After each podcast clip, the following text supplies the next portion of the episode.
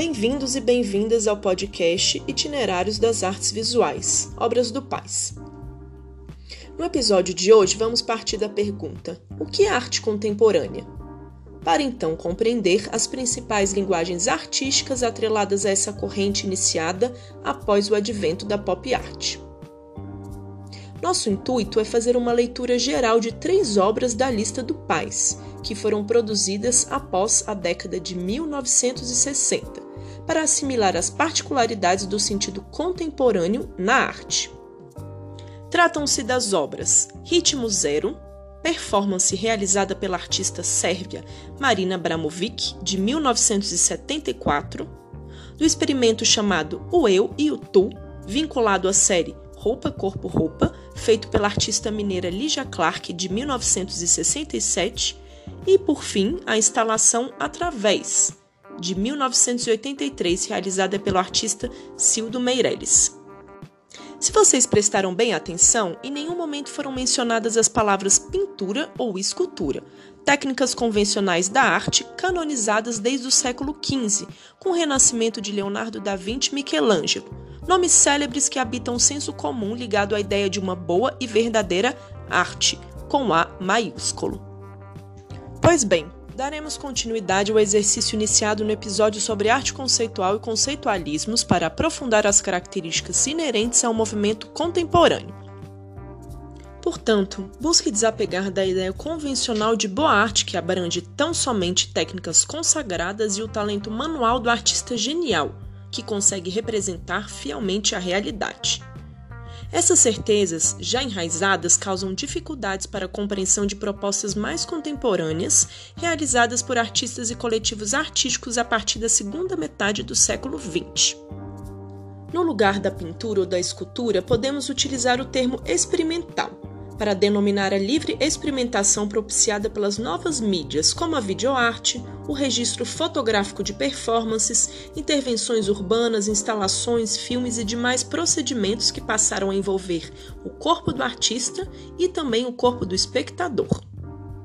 Sobre essas proposições contemporâneas, o crítico de arte brasileiro Mário Pedrosa certa vez disse: A arte é o exercício experimental da liberdade.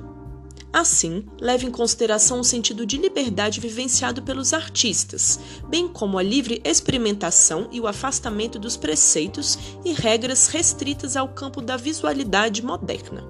Afinal, experimentar é provar, praticar, sentir, sofrer ou suportar, segundo Lígia Canongia. Se antes a pintura ou a escultura convocava apenas o olhar do espectador, as linguagens contemporâneas o convidam a vivenciar uma prática mais ampliada, envolvendo todos os sentidos do corpo para além da primazia do olhar: o olfato, o tato, a audição e o paladar. Muitas dessas obras também romperam com a noção de belo, e de formas bem acabadas, assumindo toda sorte de materiais considerados não artísticos e ordinários, mexendo assim com a ideia de arte como um fenômeno único, homogêneo, monolítico e afastado da vida. Como a arte deixou de se restringir apenas à pintura e à escultura, ela passou a dialogar com outras linguagens e disciplinas como a dança, a música, o teatro e a literatura, desafiando as classificações padrões, além de colocar em xeque a própria definição de arte. Comecemos então pela performance da sérvia Marina Abramovic realizada em 1974. Primeiramente, você deve saber que a performance é uma modalidade de arte que mistura distintos elementos oriundos do teatro, da música, da dança e das artes visuais, convidando muitas vezes a participação direta do público, como foi o caso da performance Ritmo Zero. A artista é uma das maiores pioneiras da performance de longa duração. Abramovic usa o próprio corpo como suporte, tema e meio de expressão com a ideia de extrapolar os limites físicos e mentais. A performer ficou mundialmente conhecida por se colocar em condições extremas, nas quais costumava se expor ao perigo, à agonia e a toda sorte de intervenções realizadas pelo público. A performance Ritmo Zero talvez seja uma das mais radicais de Abramovic. A artista ofereceu 72 objetos em uma mesa e os colocou à disposição do público, dentre os quais tesouras, facas, uma rosa, uma pena, fios e até um revólver com munição. A ideia era que os espectadores utilizassem esses objetos em seu corpo, da forma como bem desejassem, enquanto ela permanecia imóvel por mais de seis horas. O público, inicialmente acanhado, aos poucos começou a escolher os objetos e a ferir a artista. Ao longo das seis horas de duração de toda a performance, a artista foi torturada e uma arma carregada foi apontada para sua cabeça. Ritmos era uma experiência extrema na qual o artista expôs o corpo como suporte, além de deixar evidente as relações de poder e a perversidade inerente a todo ser humano. A artista mineira Lígia Clark também sempre buscou explorar e ativar o corpo como suporte, mas em um sentido completamente diferente de Barina Abramovic.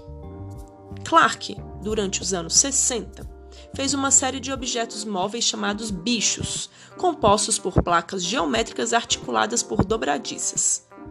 Os espectadores eram convidados a manusear as dobradiças e, nesse ato, criavam e recriavam novas formas. Para Lígia, assim como para outros artistas brasileiros, como Elliot Sica e Lígia Pape, era de extrema importância a participação ativa do visitante, que ao interagir diretamente com a obra tornava-se uma espécie de coautor. Esses artistas da geração de Lígia Clark elaboraram trabalhos que buscavam sair do plano da parede, como uma pintura que fica pendurada, para ganhar um espaço real, ou seja, o espaço da própria vida. Por isso, esses objetos e ações exigiam um envolvimento físico e sensorial do espectador. No período que Lígia produziu o experimento O Eu e o Tu, de 1967, sua atenção estava voltada para a investigação de uma nova percepção do corpo na hora do ato criativo, por meio de objetos e exercícios de sensibilização. Tratava-se, em linhas gerais, de diferentes formas de estimular o corpo a partir de experiências táteis, a exemplo da obra O Eu e o Tu. No registro desse trabalho, vemos um casal que veste dois macacões confeccionados pela própria artista, cujo forro comporta materiais diversos. Nessa roupa havia aberturas que proporcionavam, pela exploração tátil, uma sensação feminina ao homem e à mulher uma sensação mais masculina. Um capuz de plástico impossibilitava a visão dos participantes, que vestiam essas roupas, com um tubo de borracha que simulava um cordão umbilical que unia os dois macacões. Por sua vez, Cildo Meirelles, um dos mais importantes criadores da atualidade, mobiliza o corpo do espectador de uma outra forma. Ele trabalha com diferentes suportes e linguagens artísticas como desenhos, gravuras, esculturas, obras sonoras e instalações. Para avançarmos na obra Através, de 1983, precisamos antes de mais nada entender o que significa instalação. Trata-se de um termo contemporâneo que abarca uma série de obras que estabelecem um vínculo com o espaço e com o ambiente como um todo, muitas vezes convidando o espectador para vivenciar uma experiência para além do olhar. Na história da arte, a categoria instalação passou a ser utilizada para englobar linguagens mistas, que transitavam entre a escultura e a arte objetual, mas que não se restringiam a nenhuma das duas. Assim, as esculturas saíram do pedestal para ocuparem o espaço dos museus, das galerias e das cidades. Na instalação de Cildo Meirelles, o corpo do espectador também é convocado pelo espaço e pela diversidade de materiais que o artista emprega, como uma cortina de chuveiro a uma grade de prisão, passando por materiais de origem doméstica, industrial ou institucional. Sempre em dupla, os elementos são organizados no espaço da instalação de maneira harmônica e rigorosa sobre um chão de vidro estilhaçado, oferecendo diferentes tipos de transparência para os olhos, que à distância penetram a estrutura. O convite é que o corpo experimente de perto esta estrutura labiríntica por meio da experiência sensorial da descoberta. É isso. Até a próxima!